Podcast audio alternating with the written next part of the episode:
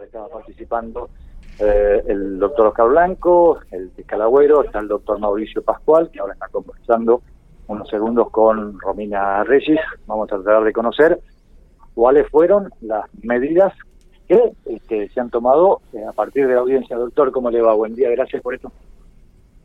¿Qué conocer de las audiencias que se realizaron este, con respecto a este caso? Bueno, en el día de hoy eh, cité a las nueve de la mañana eh, en el marco de la Ley de Protección de Violencia contra la Mujer a eh, la señora Romina Reyes eh, y al señor Soto, quien oportunamente fuera denunciado y quien oportunamente cumpliera pena en la instancia de ejecución de pena. Y se llevó adelante la entrevista a estas dos personas con la presencia del defensor del señor Soto, el doctor Paisani, por el Ministerio Público Fiscal, el doctor Oscar Blanco y el señor fiscal general Armando Agüero, y también tomó intervención la Secretaría de la Mujer, como asimismo la Dirección de Protección de Violencia Familiar de la zona norte de, la provincia de La Pampa.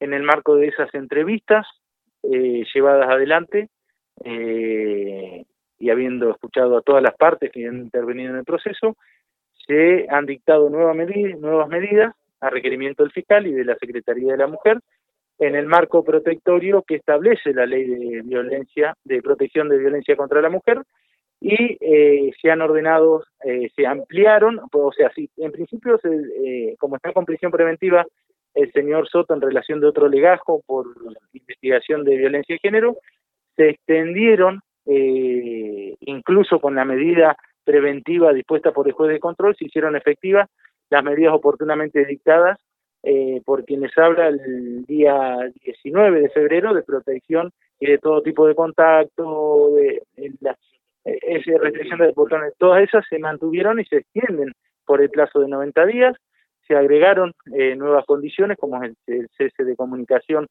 del señor Soto con las hijas, eh, con el entorno familiar de la señora Reyes y sus hijas más precisamente, una que tiene en común el señor Soto hasta que él mismo o se lleva adelante el proceso comunicacional que en estos casos corresponde eh, dar inicio por parte del señor Soto y si así lo estima pertinente, asimismo se ordenó que se lo evalúe desde el punto de vista psiquiátrico, psicológico y social al señor Soto a través de los médicos de la especialidad de el consultorio médico forense del, Poder eh, Judicial. También se dispuso que los organismos intervinientes, ya sea la Secretaría de la Mujer como la Dirección de Prevención de Violencia contra la Mujer, cada 15 días emitan informe en relación al abordaje que se viene realizando en relación a la señora Reyes y si existe alguna otra inquietud que se deba resolver.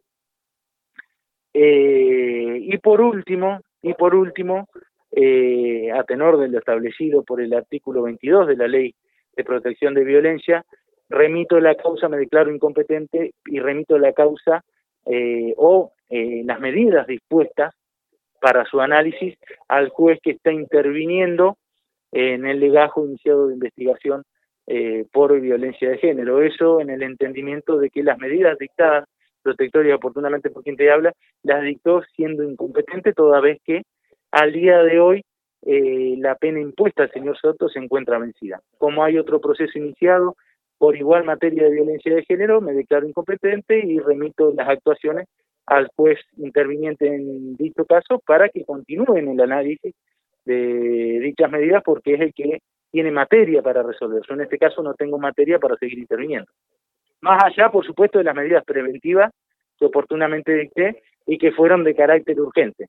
Esto es una excepción al principio de juez natural que establece la ley de protección de violencia que permite resolver a un juez que es incompetente de manera urgente para con posterioridad eh, remitir o declararse incompetente en razón de la materia y una vez impuesto el marco protectorio respecto de la víctima, remitírsela al juez competente.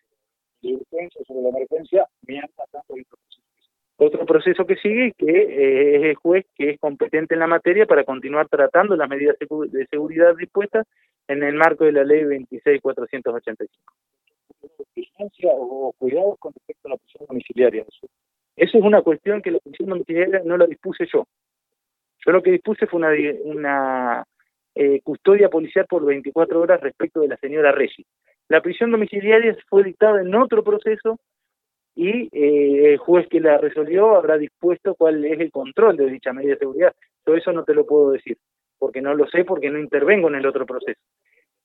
En las medidas de urgencia dictadas por quien te habla, se dispuso la custodia por 24 horas de la señora Romina Reyes y el encargado de esa custodia de la policía. Ahí no existe control porque porque la policía tiene que cumplir 24 horas con la obligación o con la resolución judicial. días se pueden extender o pueden ser menos, todo va a depender de las intervenciones técnicas que se acaban de hacer y de los distintos organismos de protección de los derechos de la mujer eh, en relación a la víctima en las presentes actuaciones. No, de nada, hasta luego.